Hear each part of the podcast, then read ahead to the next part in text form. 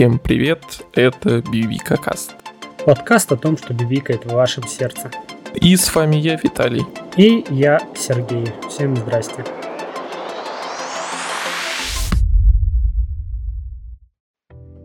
Мы возвращаемся с нашим 16 выпуском под названием Валупа и Вапупа.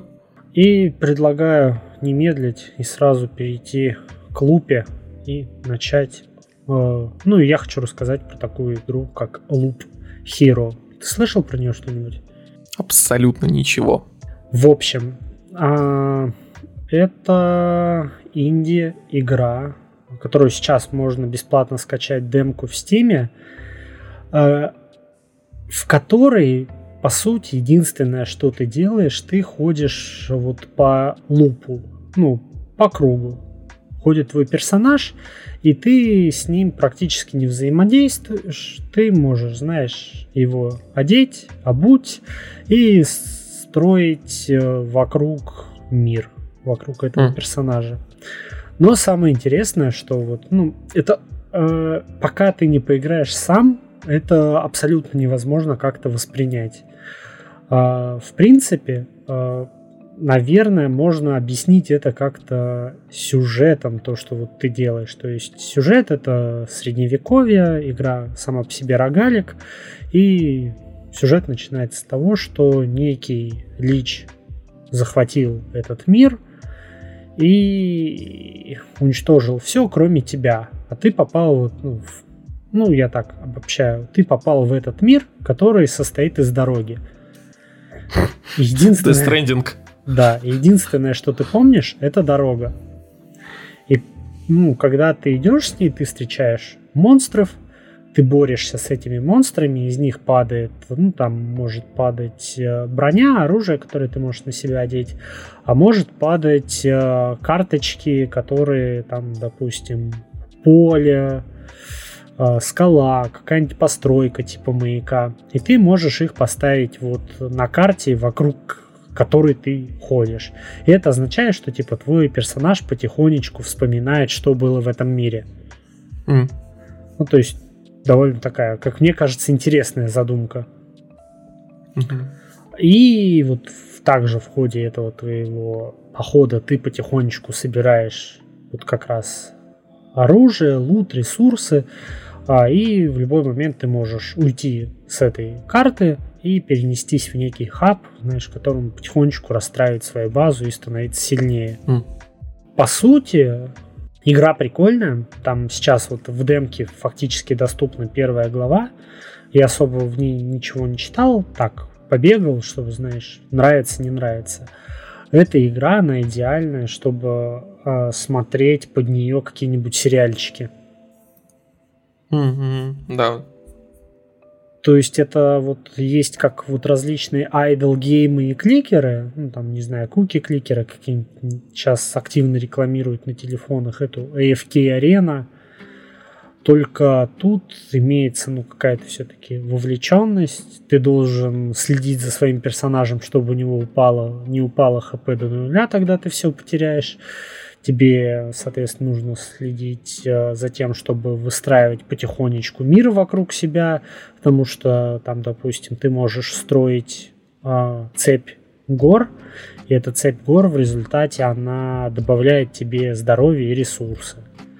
Ты можешь э, построить э, лес на своей тропинке, в этом лесу там будут монстры спауниться, что также усложнит твою игру, но при этом ты будешь получать более хороший лут.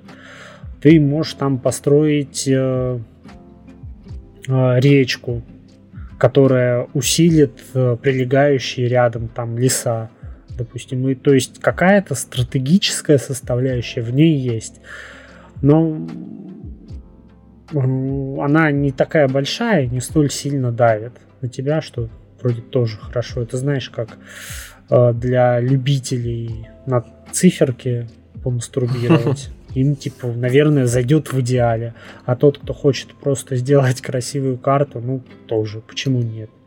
Но нужно делать скидку на то, что там пиксель-арт, и когда ты находишься на самой карте, это пиксель-арт, блин, даже не знаю, времен Atari как будто, то есть, ну, аб- очень абстрактный. Там mm-hmm. бегает персонаж по типу вот как Баба из Ю, такая же какая-то собака плешивая. А, но когда переходят в диалоги, в бой, то уже более такая современная и проработанный пиксель-арт. Кстати, говоря о пиксель-арте, это же недавно много где вспоминали о том, что на самом деле вот когда сейчас смотрят на пиксель-арт э, старых игр, типа, ой, как устарело, как плохо выглядит, а на самом деле мало кто учитывает то, что Э, пиксели рисовали с учетом э, технологий мониторов тех времен, ну, mm-hmm. вот эти CRT.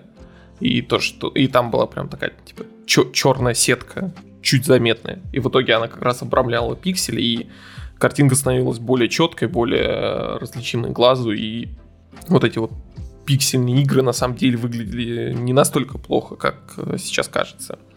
И, кстати, буквально сегодня я увидел там твит от э, Граба о том, что на CX. Э, Джефф Граб. А, Джефф Граб, ага. Угу. То, что на CX э, есть э, какой-то режим, который эмулирует CRT, и там он показывает, что он играет в какую-то игру чуть ли не с геймбоя, и там mm тоже такие прям вот э, черная сеточка вокруг пикселей. Прям хорошо выглядит.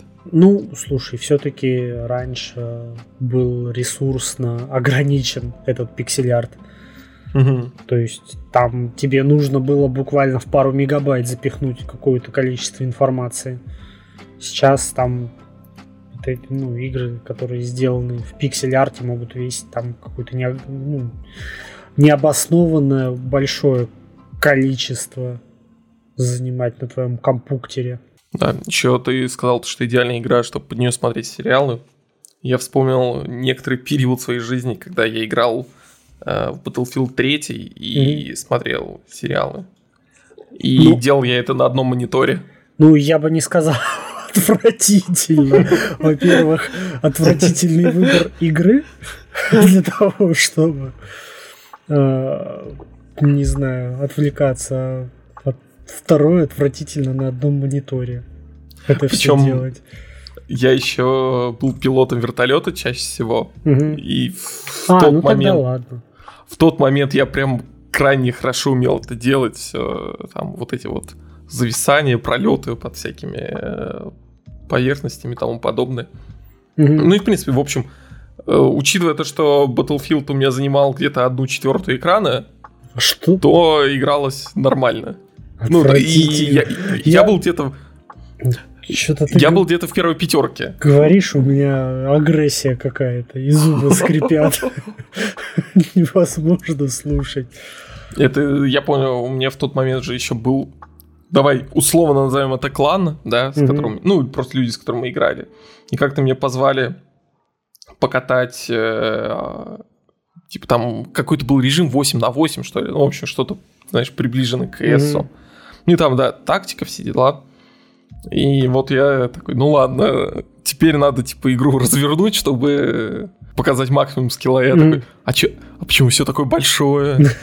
Отвратительный экран, в полный экран, неудобно. Mm-hmm. Вот. А, еще хотел добавить, что одна, ну, для кого-то, наверное, это может стать особенностью этой игры. Она на самом деле, ну, выпускается Devolver Digital, и это русская инди-команда, которая называется Fork Waters. И на э, конференции Devolver Digital, где они раздавали всякие награды, по-моему, типа, ну, а вот игра года, как раз получил вот, ну, вот, э, вот как раз Loop Hero. Mm-hmm. То есть, ну, не, не, игра не просто так привлекла мое внимание. Она правда стоит того, чтобы ее попробовать. Вот хотя бы эту демку и вынести для себя вот какое-то решение. А ты же демку попробовал на вот этом фестивале. А она в сейчас Steam. доступна в Steam. Мгм. Демку можно скачать. Я вот буквально не так давно попробовал. Мне на самом деле очень нравится вот это вот э, формат, э, не знаю, конференции условно, давай назовем так, когда куча демок. Еще было бы клево это, знаешь, прям оформить как-то. Это что какая-нибудь какой-нибудь стрим, на котором э, куча людей смотрит, и в- на протяжении стрима там люди играют, ну, ну, там, я не знаю, показывают демки, и одновременно с этим она, демка становится активной у Мгм. тебя там где-нибудь. И, в- и в принципе вот то, что демки используются как, э, ну, как изначально было там давно, когда демка это метод продвижения игры. Мгм. И Ну, это, в общем, прикольно. Да, я согласен. Там тем более иногда бывают отличные демки.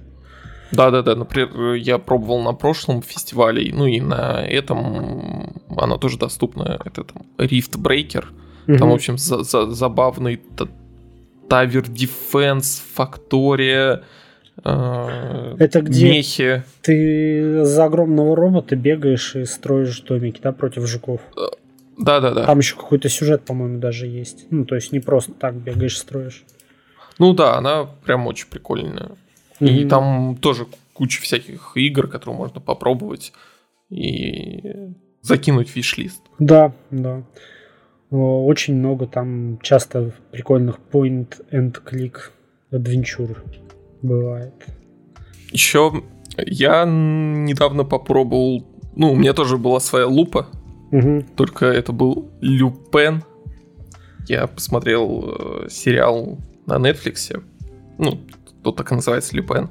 Мгм. Кстати, забавно то, что в, на русском он э, типа точно Люпен, по-английски пишется Лю- Люпин, Мгм. и по-французски, когда они там произносят, там тоже что-то такое среднее между Люпеном и Люпином.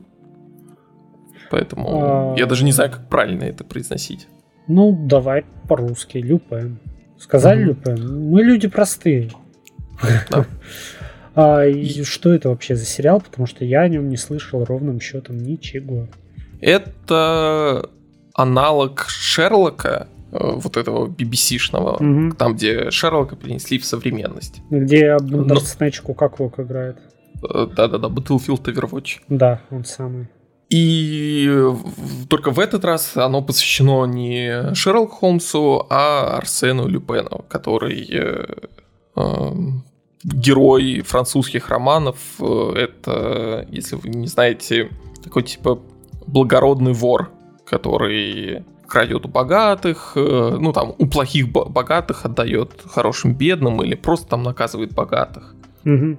И там в какой-то из серий он был, ну или не он, ну в общем у них было какое-то соревнование с Шерлоком Холмсом. Ага. Потому что книги тоже писались, ну как тоже, они там писались Ну, там э, в много 20 ф- веке. Фанатами еще тоже писались. Да, Дофига книг. поэтому, поэтому по Арсену Люпену прям миллиард книг. Мгм. И вот французы решили сделать своего Шерлока со своим героем.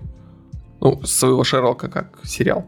Мгм. А, но подошли к этому чуть по-другому, потому что э, в, если в Шерлоке они просто взяли старого героя и перенесли его в современный мир, ну и, соответственно, все, что вокруг него изменилось, то Мгм. здесь главный герой не является Люпеном, но он э, читал э, книги о нем и им вдохновляется, ну и, соответственно, это такое вот э, двойное переосмысление.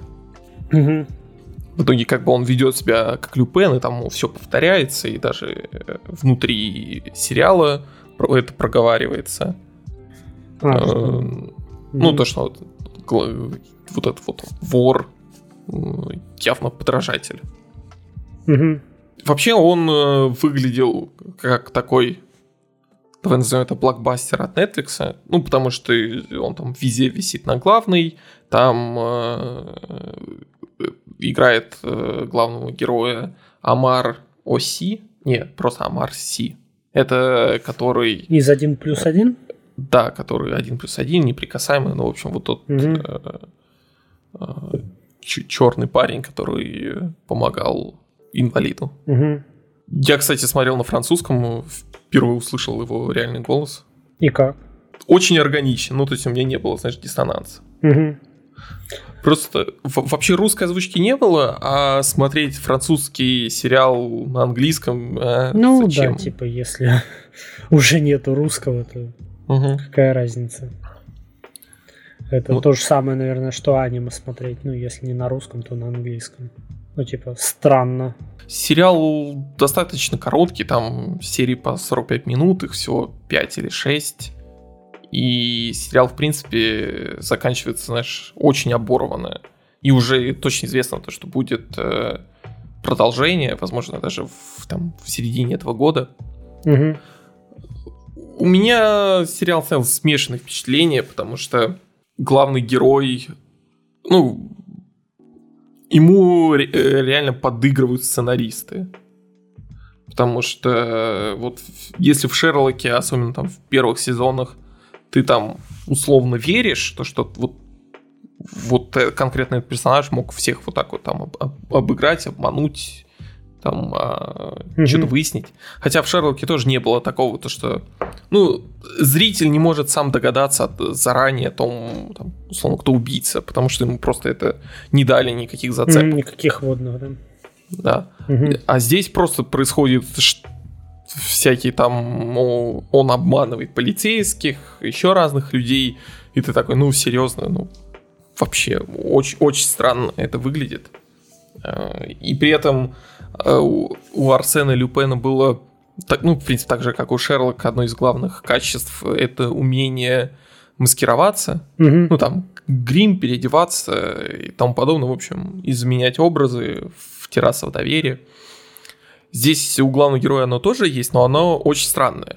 Оно заключается в том, что вот, э, это все потому, что я черный, вы меня поэтому не пускаете. Вот это такая маскировка. Вот буквально да. Ну, то есть, э, реально вы как расизм. Причем, я не понимаю, они это показывают специально, чтобы показать расизм, как он есть, и вот не надо так, или не знаю почему, или они сами расисты.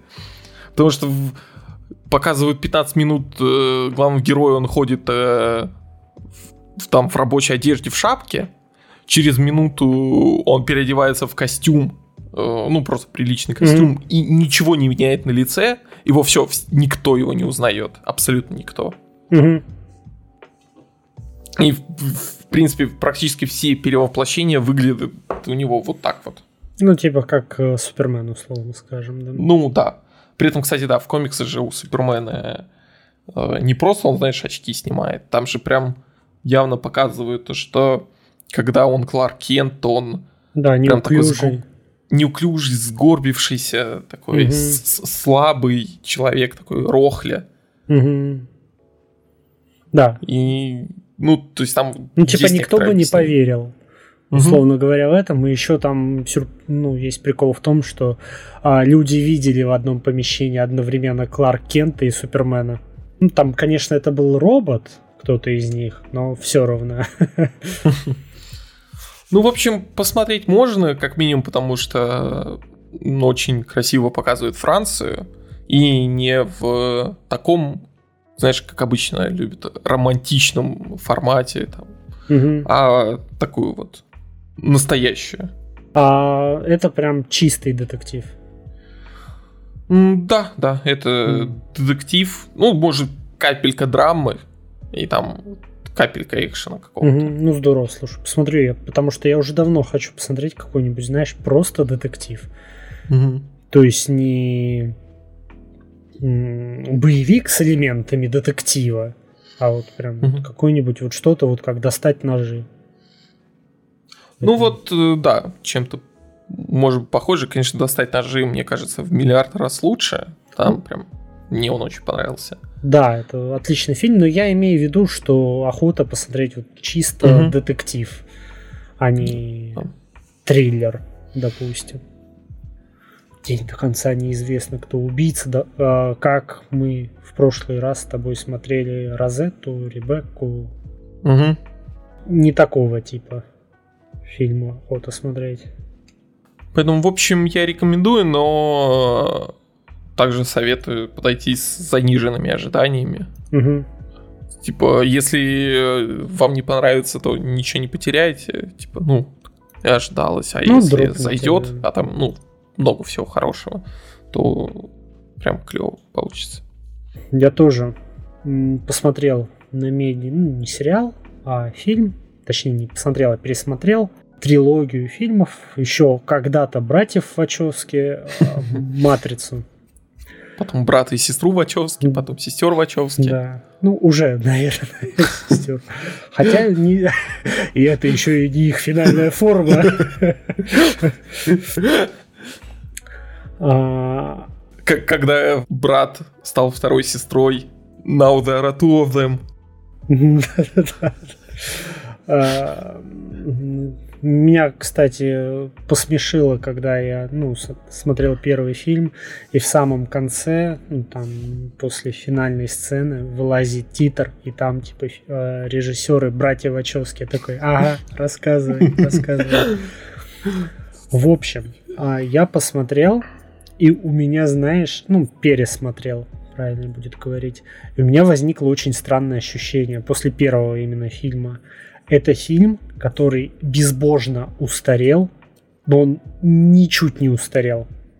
Ну да, да, да, у него прям есть э, пара кадров, которые выглядят отвратительно.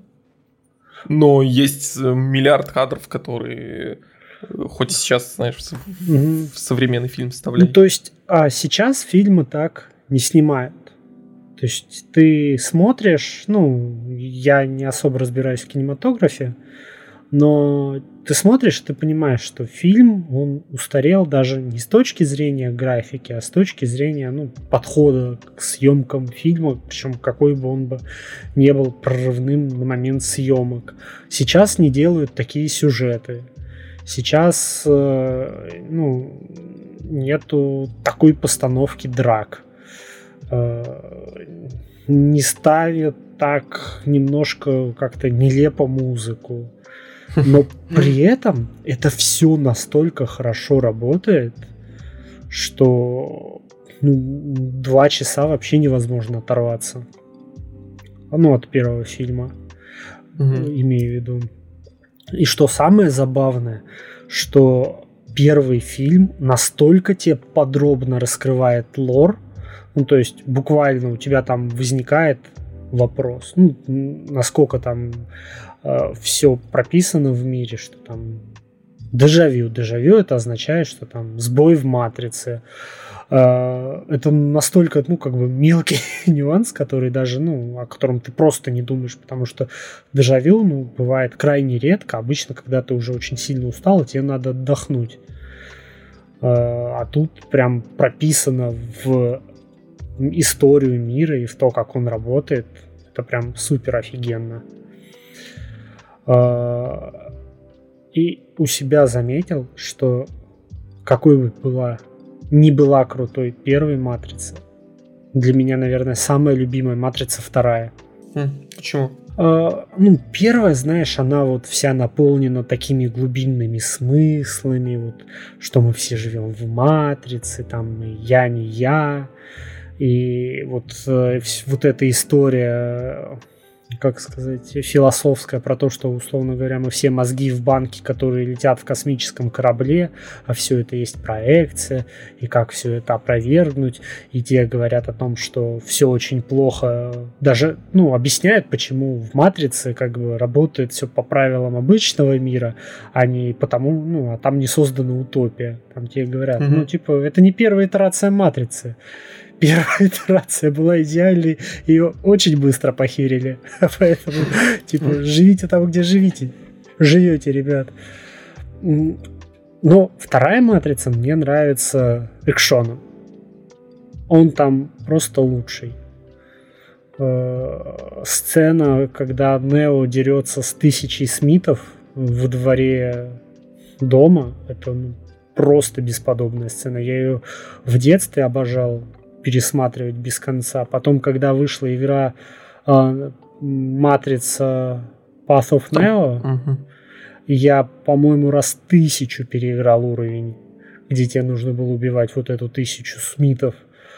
Э, ну и потом он как будто уже э, дает тебе, знаешь, какой-то более развлекательный как сказать, ну, он развлекает тебя, а не давит тебе на черепную коробку, тебе на, ну, как, как будто там уже происходит какой-то фан, и тебе уже говорят там, а помнишь, что типа вот в живом мире то рассказывали про призраков и вампиров. Они на самом деле существуют, и тебе показывают призраков и вампиров.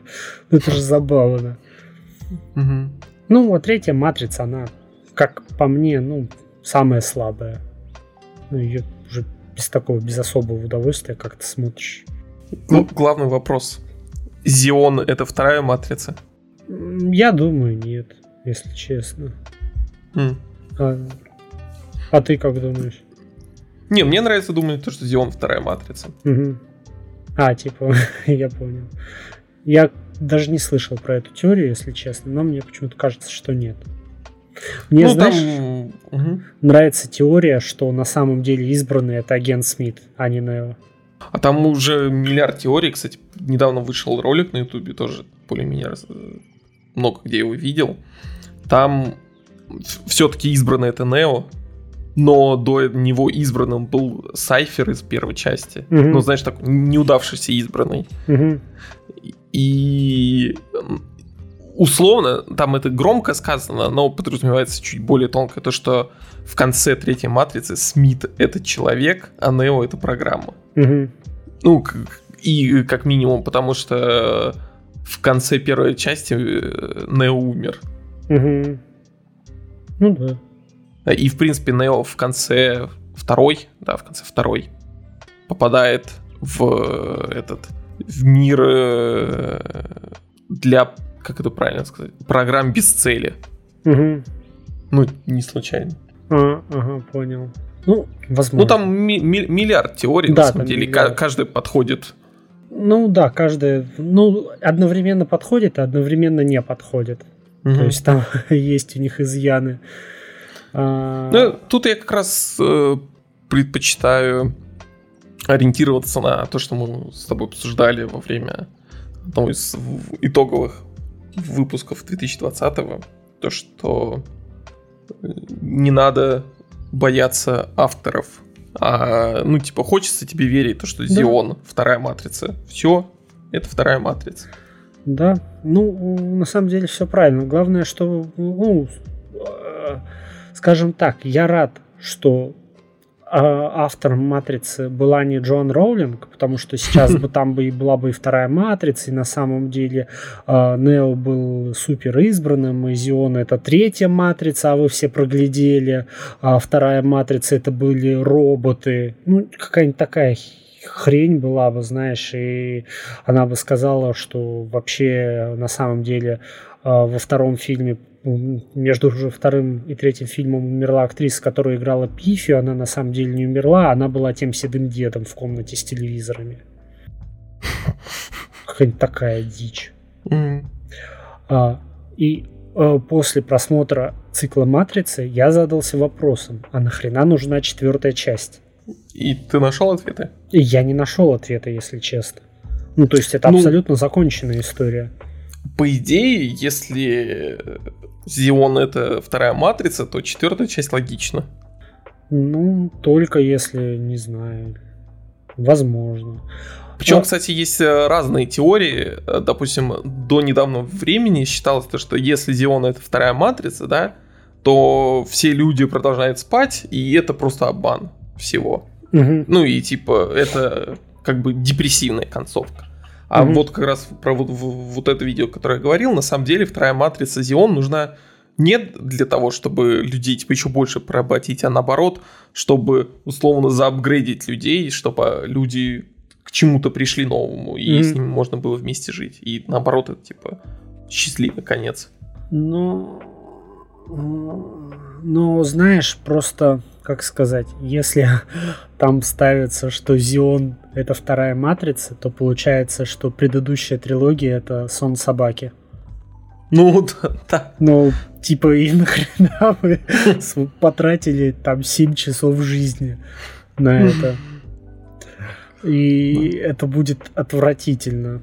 И еще, что я думаю, что будет отвратительно, это то, что чем дальше э, братья-сестры Вачовски снимают фильмы, тем они хуже становятся. М, Да, есть такое. То есть они снимают просто по неспадающей. И вот э, четвертую матрицу вообще не жду.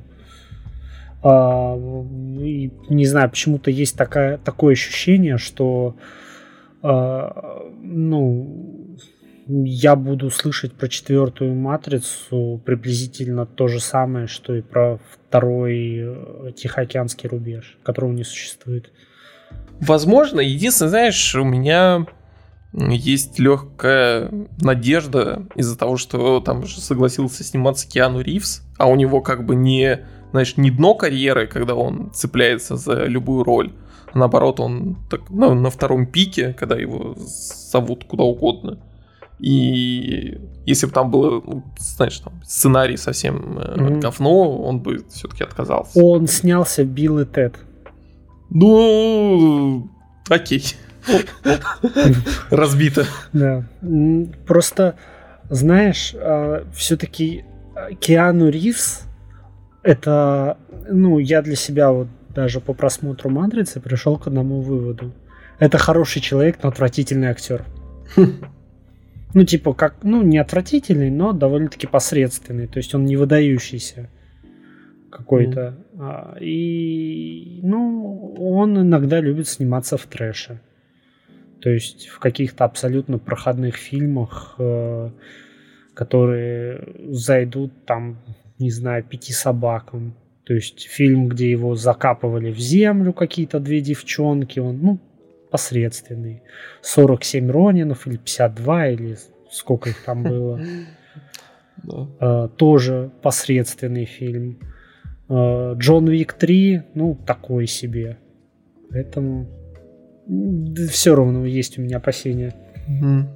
А О чем у меня нет опасений, это о еще одной игре из Early Access Steam, э, которая называется Dyson Sphere Program. Мой друг, э, который тоже любит э, такого жанра игры, а это, по сути, Фактория клон, Мгм. сразу сказал, я не хочу в нее играть, потому что не хочу, чтобы э, все мои личные данные оказались в Китае. Но это китайская игра. Да, это китайская игра, у нее есть э, два языка, английский и китайский. Мгм. И на самом деле забавно то, что ну, инди китайские разработчики, ну, для меня это реально, э, по сути, первая такая вот инди-китайская игра, которая достойная. И до этого я как-то не... В принципе, она достаточно много... Ну, не хайпа, но вот какой-то популярность обрела, потому что она там в топах Steam висела достаточно долго. Если резюмировать, это э, клон Фактории в космосе. А также бессюжетный. Э, ну, практически. То есть Фактория у тебя там финальная задача улететь, ну, там, запустить ракету, Мгм. а здесь э, построить сферу Дайсона. Мгм. А сфера Дайсона это у нас. Это метафизическая конструкция, которая предполагается теоретически. В общем, по там, предположениям фантастов, у любой технологически развитой э, расы, которая э, ну, там, уйдет э, в космос Мгм. и там будет колонизировать другие галактики, в какой-то момент она достигнет того, что построит вокруг одной из звезд рядом с собой здоровенную структуру, э, сф- сферу Дайсона, Мгм. которая будет э, аккумулировать всю энергию звезды и превращать ее в ну, электричество, условно. Мгм. И э, то, что мы не видим э, в там, телескопы, не можем зарегистрировать ни одну из э, похожих структур, является таким некоторым доказательством отсутствия развитых э, космических э, рас. Мгм. Но это такое, знаешь, условное. Ну, типа умозрительное такое. Да. И вот ты, да, строишь вокруг звезды здоровенную сферу, э, запускаешь э, с планет, э, ну, прям ставишь такие пушки, к которым едут конвейеры с такими зеркалами, и пушки Мгм. расстреливают э, звезду. и так плавненько, э, ну, ты там прям выбираешь орбиты, и плавно вокруг звезды образуются такие пояса зеркал, потом строишь конструкции, в общем, формируешь сферу. Блин, что-то как будто была такая стратегия, где ты тоже мог передвигать планеты и даже врезать их в другие планеты. Ну, вот, кстати, она этим напоминает, потому что там э, а как она называлась... Ой, как она называлась? Я тоже не помню. Но у меня даже есть... Ты не поверишь, в библиотеке Steam. У меня тоже. И она называлась... Ну, тебе будет проще найти. Uh, Planetary Annihilation. Точно. Только это была прям чистокровная РТС, где mm-hmm. ты строишь войска и так далее, и перемещаешь их вокруг, ну, прям шаровидной планеты. И там перемещаешься между планетами. А здесь ты строишь конвейеры вокруг планеты mm-hmm. и добываешь ресурсы на разных планетах. И, принципе, вот то, что я уже сказал, э, ее полностью описывает фраза клон фактории в космосе. Единственное то, что, ну вот, все хорошо. Единственная у меня претензия есть к тому, что она явно в Early Access. Mm, что, что мало с, одной... Вот да, ну то есть она достаточно качественная, не вылетает, ничего с ней такого не происходит, и все работает вроде нормально. Mm-hmm. Но в ней явно есть много таких вот, э, знаешь... Э, даже не грех, а периодов в геймплее, вот темп, когда фактории ты открываешь технологию, у тебя что-то новое появляется, открываешь новые технологии, еще что-то, и вот у тебя mm-hmm. постоянно идет какой-то прогресс, ты что-то новое получаешь, как-то у тебя геймплей видоизменяется. А здесь бывают периоды, когда ты что-то получил новое, а потом несколько часов открываешь э, там, новые технологии, которые открывают материал, который позволяет делать материал, э, чтобы делать еще один материал, и ни одна из этих технологий не открывает тебе какой-то новый предмет, новое здание или еще что-нибудь. Mm-hmm. И только потом, там, когда ты пройдешь э, там 10 технологий, у тебя наконец-то появится там, возможность строить какой-нибудь космический корабль, который будет возить ресурсы между планетами. Mm-hmm. Причем, ну, они обещают то, что будет боевка даже какая-то. И, в принципе, игра стала популярной. Я думаю, у них э, будут ресурсы, чтобы ее развивать. Так что, если вам нравится Фактория, можно попробовать даже сейчас. Ну, если... Ну, она, да, уже вышла, тем более. Да. И если не супер нравится Фактория, можно попробовать, но попозже. Угу. И вот э, говоря о том, что стоит попробовать попозже, и, возможно, никогда, это Warhammer. Вообще у меня вот недавно было ну, начну с того, что недавно вышел трейлер к Total War Warhammer 3, который прям божественный. Угу. Прям супер крутой. Ты видел его? А, я всегда обхожу стороной Total War. Угу. Поэтому, ну, и по возможности обхожу стороной Вархаммеры. Тут, знаешь, как-то минус на минус плюс не дал. Не стал такого. О, это Total War, Warhammer, а посмотрю-ка я трейлер. Этому нет. Что там? Там просто божественно. Там наконец-то добавили Кислев, а это в фэнтези Вархаммере раса, ну, нация, которая отождествляет собой, знаешь, такой сплав России, э, Польши, ну, средневековых. Mm-hmm. Mm-hmm. И там чуть-чуть э, налета там монголов и, в принципе, кочевых народов. Mm-hmm. Ну, то есть там крылатые гусары, медвежья кавалерия, э, стрельцы, там, царица с ледяной магией. Угу. И при этом они э, ну, стоят между там, безграничными пустошами хаоса, из которых прут э, демоны и всякие берсерки и тому подобные хаоситы от э, остальной империи. Знаешь, такой щит людей. Угу. И наконец-то э, их добавят в Total War. И мало того, это интересный э, случай того, что в оригинальном настольном Вархаммере фэнтези Кислев был э, представлен крайне скудно, у них не было собственного, собственного рулбука, они там не было пару юнитов и все. Угу.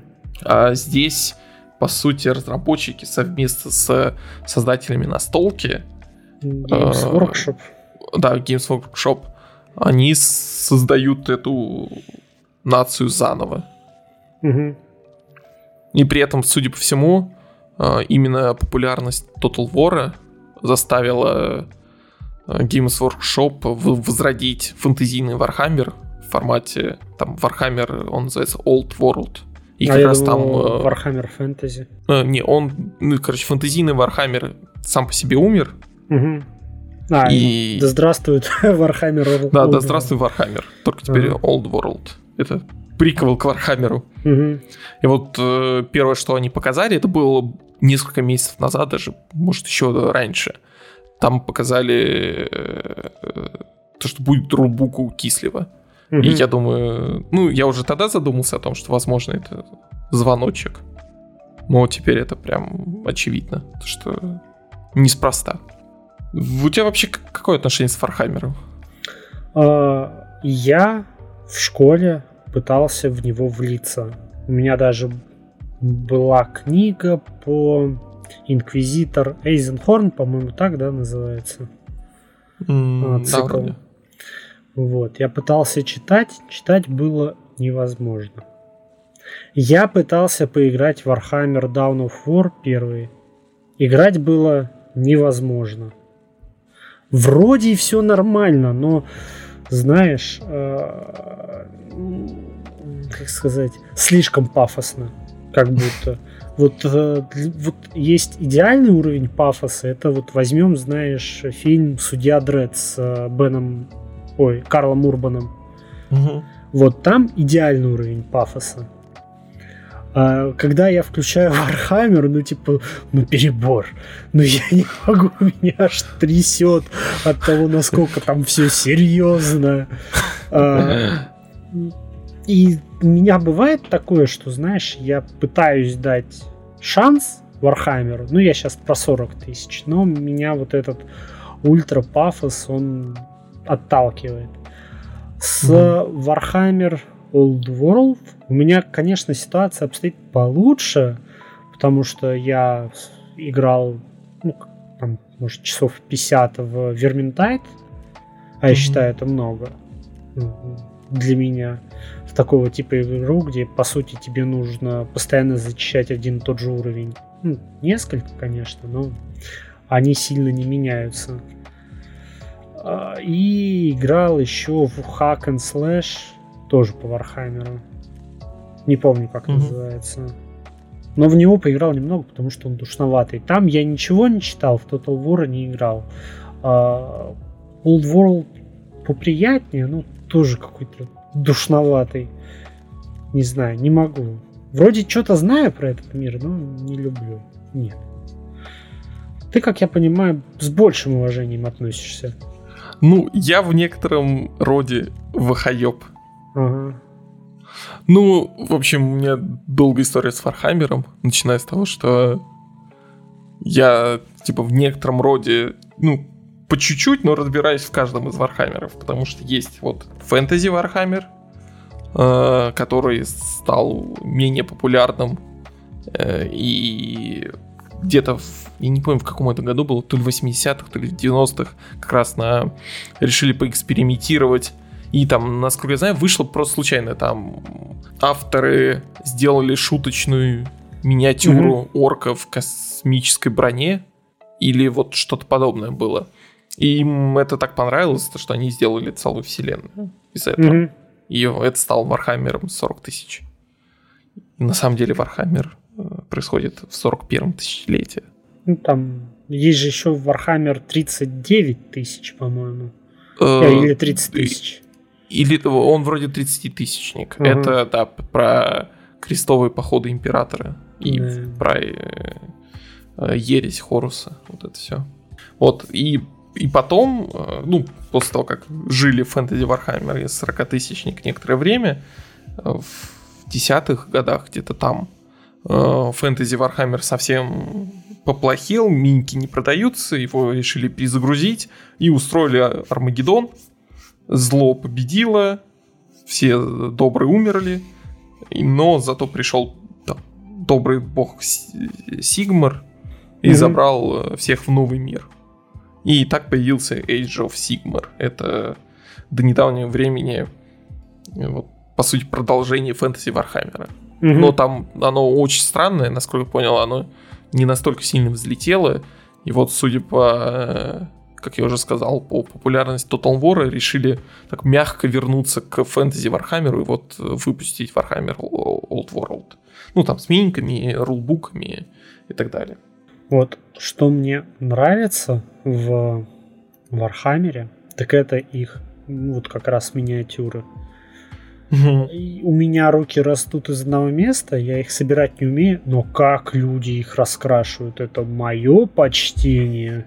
Да, я даже некоторое время разбирался, ну знаешь, курил мануалы угу. о том, как это делают, там миллиард техник э, с тем, что можно красить миниатюры в там три подхода э, типа высветлять. с грунтовкой, да, вот с грунтовкой со всем этим. Да, ну да, с грунтовкой, красить э, светлые части там с чуть сухой кистью, потом темные места с, э, с самой такой жидкой краской, густой, и вот так плавно делать переходы э, и тому подобное. А можно делать так называемый игровой покрас, когда ты просто покрасил миниатюру, да, угу потом сделал проливку. Это э, есть специальные краски, которые ты сильно разводишь, и потом просто покрываешь ей миниатюру. Mm-hmm. Э, там получается такая, знаешь, чуть прозрачная, но темная жидкость. И она так э, сама заливается в самые такие глубокие места, и фигурка перестает быть такой плоской.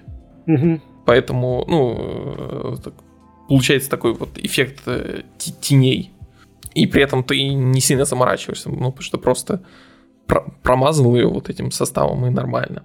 А после этого прошелся драйбрашингом.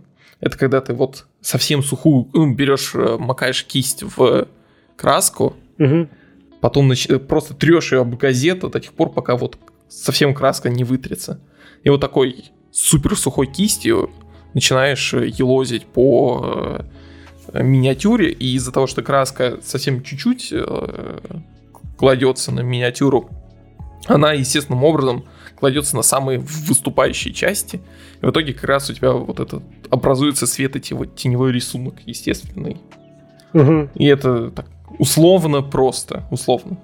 Потому что можно, вот, как я говорил, делать это вручную, все, подбирать цвета и тому подобное. А можно вот считерить просто чтобы минька хорошо стояла на, ну, выглядела на столе игровом. Потому что в Warhammer играют. И там прям целая наука. Потому что я много наблюдал за разными партиями, ну, давай назовем это 40-летних мужиков, которые в это играют. Значит, там в субботнее утро, там часов в 7-8 утра, в какое-нибудь назначенное место, там, клуб съезжаются, там на машинах, такие ага. серьезные дядьки. Ну, блин, в, там в, с серьезными такими наборами. Да, в, в, вылазит там как с чемоданами, реально чемоданы. Там угу. прям много чемоданов. Там э, дел, скидываются, потому что турниры, э, ну, типа, чтобы не просто так ты потратил всю субботу на это, а вот вы все скидываетесь, э, получается там призовой фонд, там и, и начинают играть, там за день э, успевает там, максимум 2-3 партии сыграть. Это если такие дуэли короткие. И не на очень много очков. Да, и где-то там один на один они несколько армий встречаются друг с другом. Угу. Да, потому что бывают э, партии несколько человек на несколько, там где очень много армий, и их могут там неделями играть. Угу. И вот там, конечно, знаешь, свой опыт такой занимательный.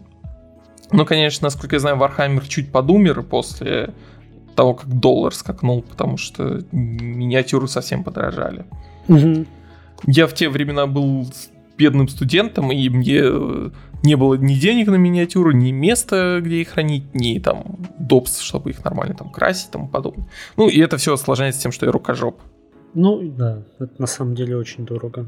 Вот. Еще, вот у меня... то есть, угу. тебе снова же отметить, мало иметь фигурки, чтобы играть, ну, миниатюры.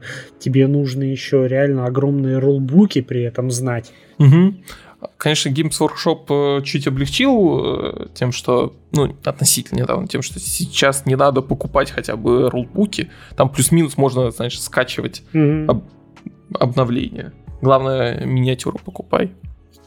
И вот недавно у меня как раз возникло такое озарение.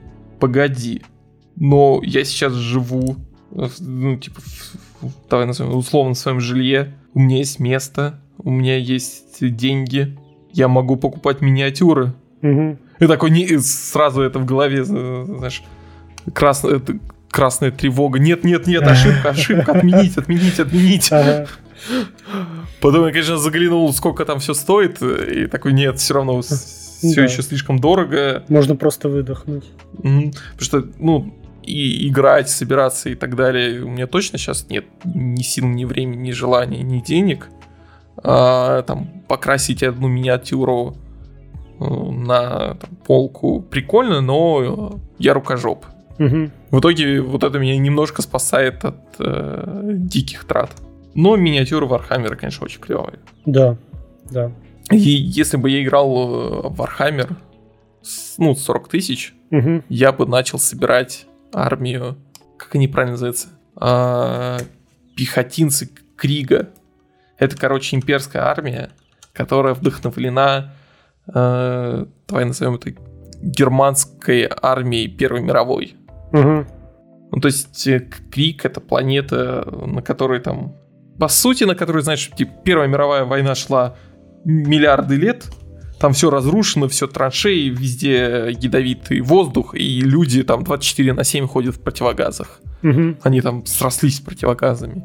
И вот, вот такие вот пехотинцы. А, а орки тебя не прельщают? Не, орки тоже очень клевые. Особенно забавно же их происхождение в 40-тысячнике.